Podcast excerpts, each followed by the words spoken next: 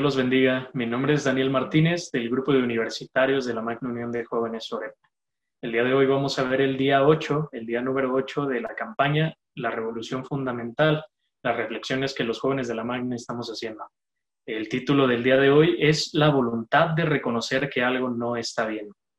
Eh, nos vamos a basar en el pasaje de Juan 5 del 1 al 12, que dice así.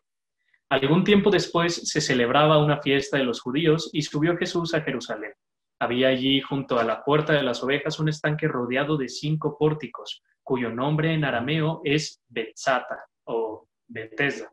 En estos pórticos se hallaban tendidos muchos enfermos, ciegos, cojos y paralíticos. Entre ellos se encontraba un hombre inválido que llevaba enfermo 38 años. Cuando Jesús lo vio allí, tirado en el suelo, y se enteró de que ya tenía mucho tiempo de estar así, le preguntó, ¿quieres quedar sano? Señor, le respondió, no tengo nadie que me mete en el estanque mientras se agite el agua, y cuando trato de hacerlo, otro se mete antes. Levántate, recoge tu camilla y anda, le contestó Jesús. Al instante, aquel hombre quedó sano, así que tomó su camilla y echó a andar. Pero ese día era sábado, por eso los judíos le dijeron al que estaba sido, al, que había sido sanado, hoy es sábado, no te está permitido cargar tu camilla. Él me sanó, dijo. Que el que me sanó dijo, recoge tu camilla y anda. Le respondió, ¿quién es este hombre que te dijo, recoge y, recógela y anda? Le interpelaron.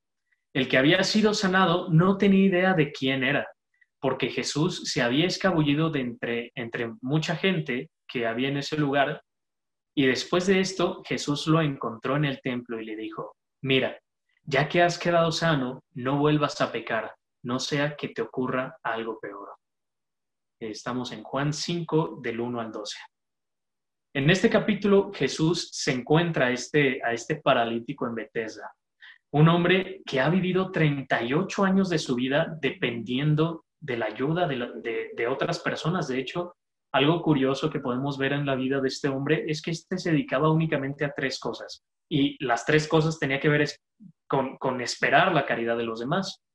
La primera de ellas era esperar a que alguien lo llevara al estanque que se encontraba a la puerta de la ciudad.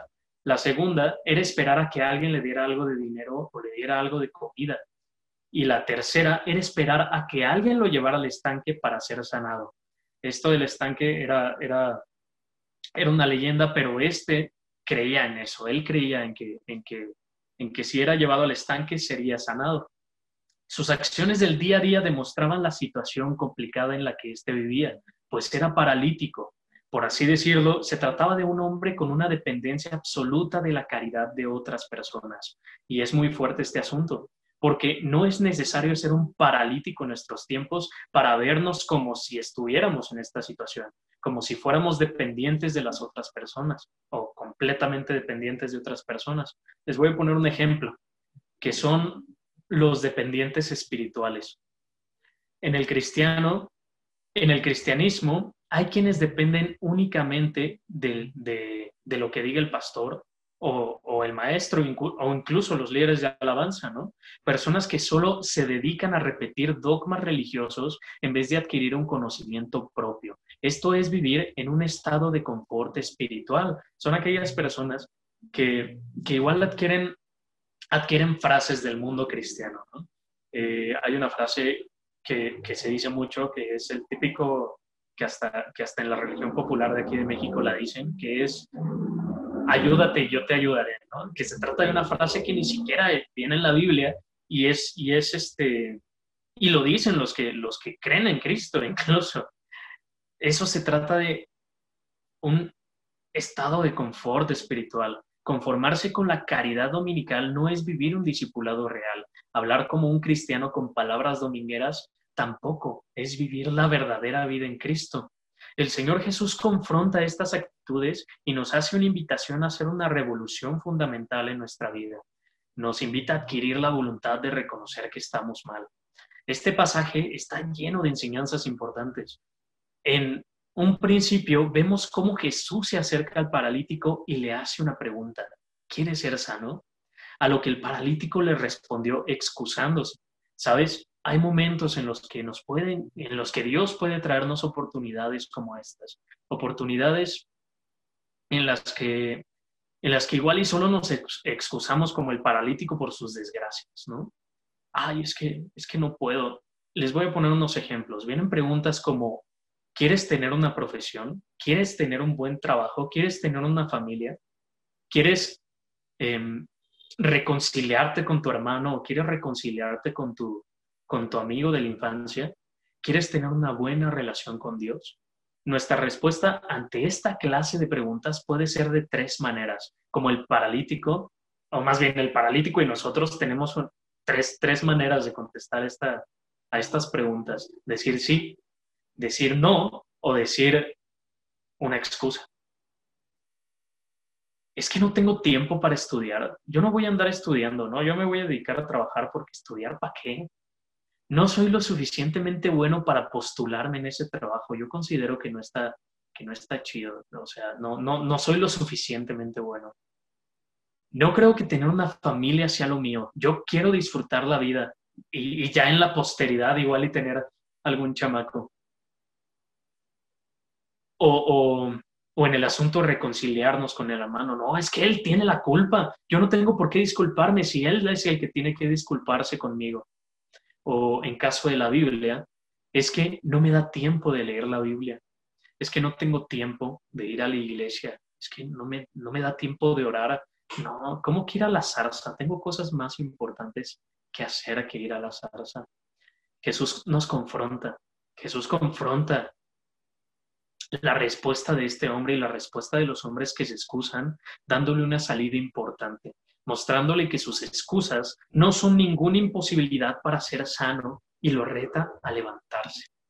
Este reto significaba que la vida de este hombre cambiaría por completo. El pastor, de hecho, nos, nos, nos pone cuatro puntos importantes en el devocional de hoy. Nos dice que aceptar el reto es Número uno, cambiar su actitud ante la vida. Él tenía que cambiar su actitud ante la vida.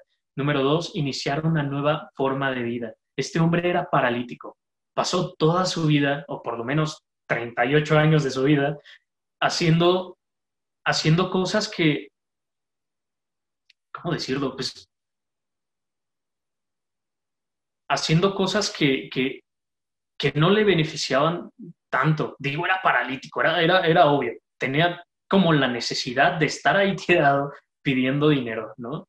Pero al final de, cuentas no buscó hacer las cosas por sí mismo, sino que dependía únicamente de la caridad de las personas. Y Jesús le da la oportunidad de ser sanado y obviamente a partir de que te puedes levantar, a partir de que ese hombre se puede levantar, puede ir y valerse por sí mismo, que es el punto número tres, valerse por sí mismo y punto número cuatro, trabajar para sobrevivir.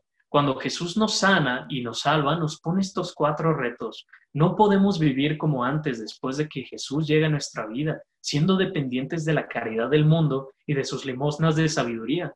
Es necesario que nos levantemos y causemos una revolución en el mundo entero siendo verdaderos discípulos de Cristo, aceptando la, la sanificación que Dios nos da